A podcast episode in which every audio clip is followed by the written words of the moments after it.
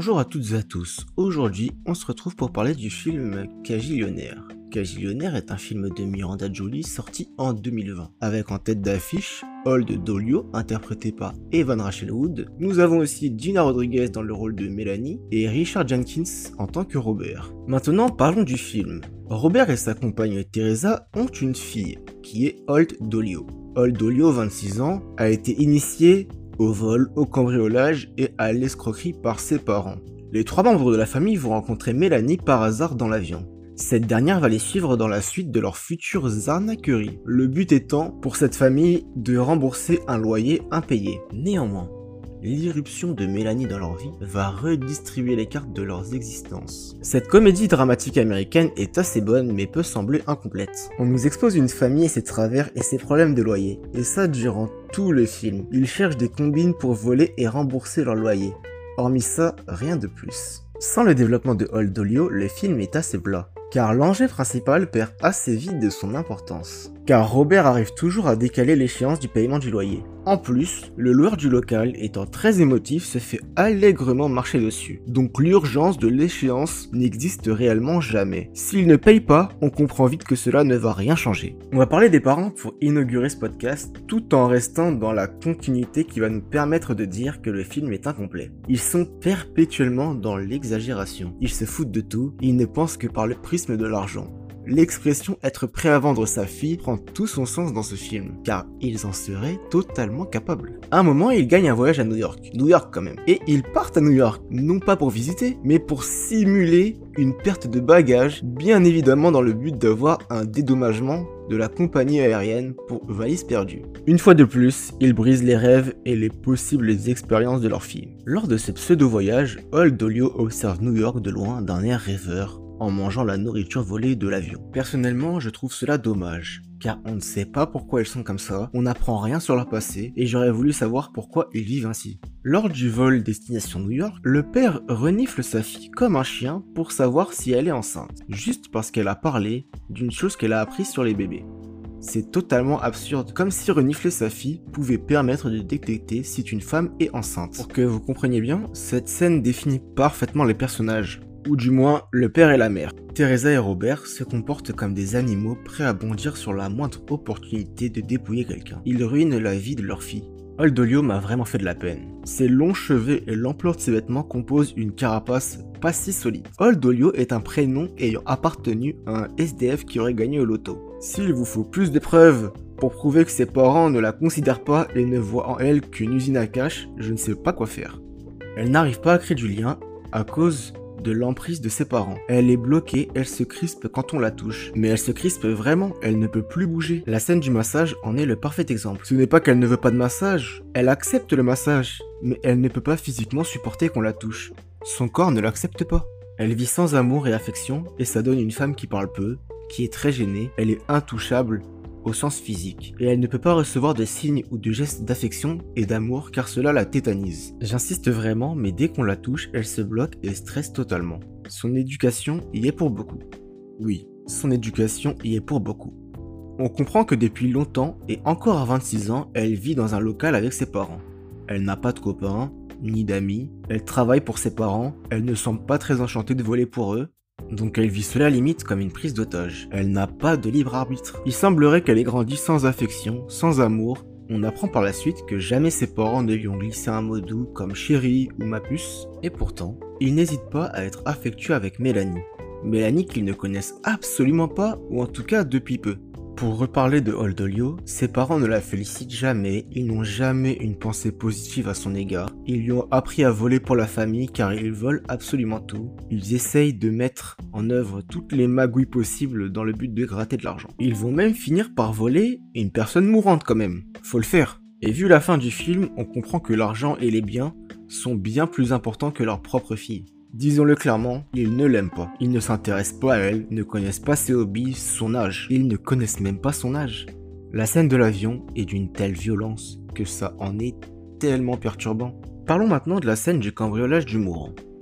Oui, comme je l'ai dit tout à l'heure, du mourant. Oui, oui, vous ne rêvez pas.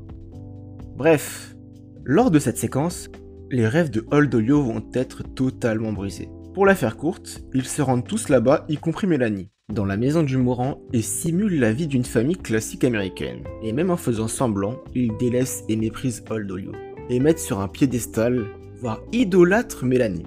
Old Olio de plus, ne connaissant pas la vie en maison, semble assez attiré par une telle vie, et c'est d'autant plus triste. Le trio familial initial vit près d'une usine qui a pour caractéristique assez chiante, disons-le, de propulser à travers les murs de la mousse dans leur domicile. Même chez elle, Old Olio est submergé.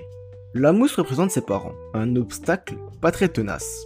Je dis bien pas très tenace, car quand elle quitte son loyer, sa mère et son père ne lui opposent pas une très grande résistance, voire aucune. En fait aucune. Finalement, la mousse c'est chiant, mais facile à éjecter. En effet, la fin du film voit Old Olio quitter son foyer et aller chez Mélanie.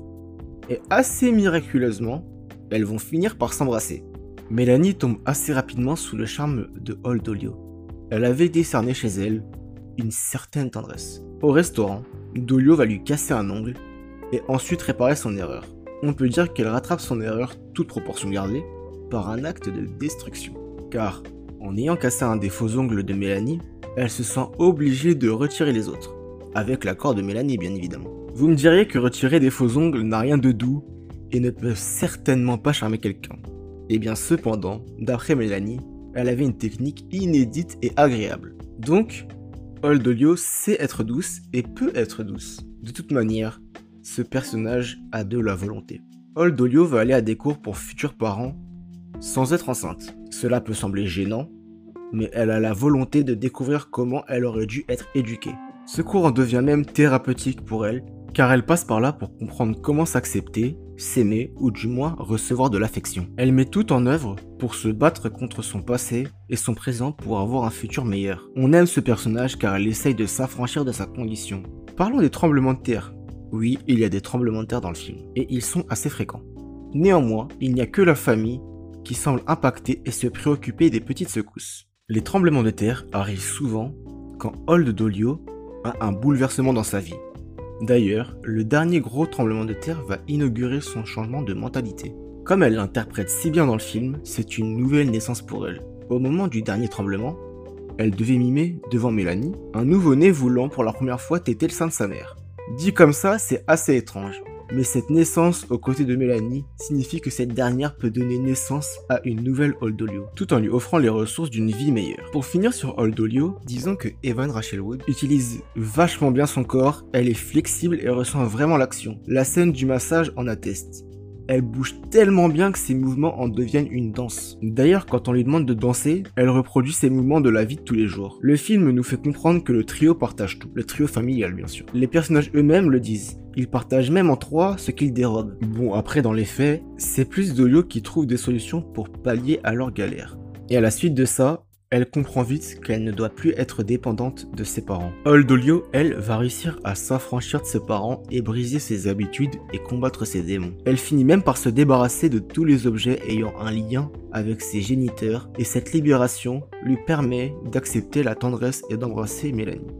Pour parler plus globalement de Cagillionnaire, faudra m'expliquer à quoi sert Teresa la mère. Soit elle est mal dirigée par le réalisateur, enfin par la réalisatrice du coup, soit c'est une plante verte, et dans tous les cas, ça joue pas en sa faveur. Pour avouer une chose, honnêtement, la fin avec la scène du cambriolage de l'appartement de Mélanie m'a vraiment surpris. Je m'y attendais pas du tout.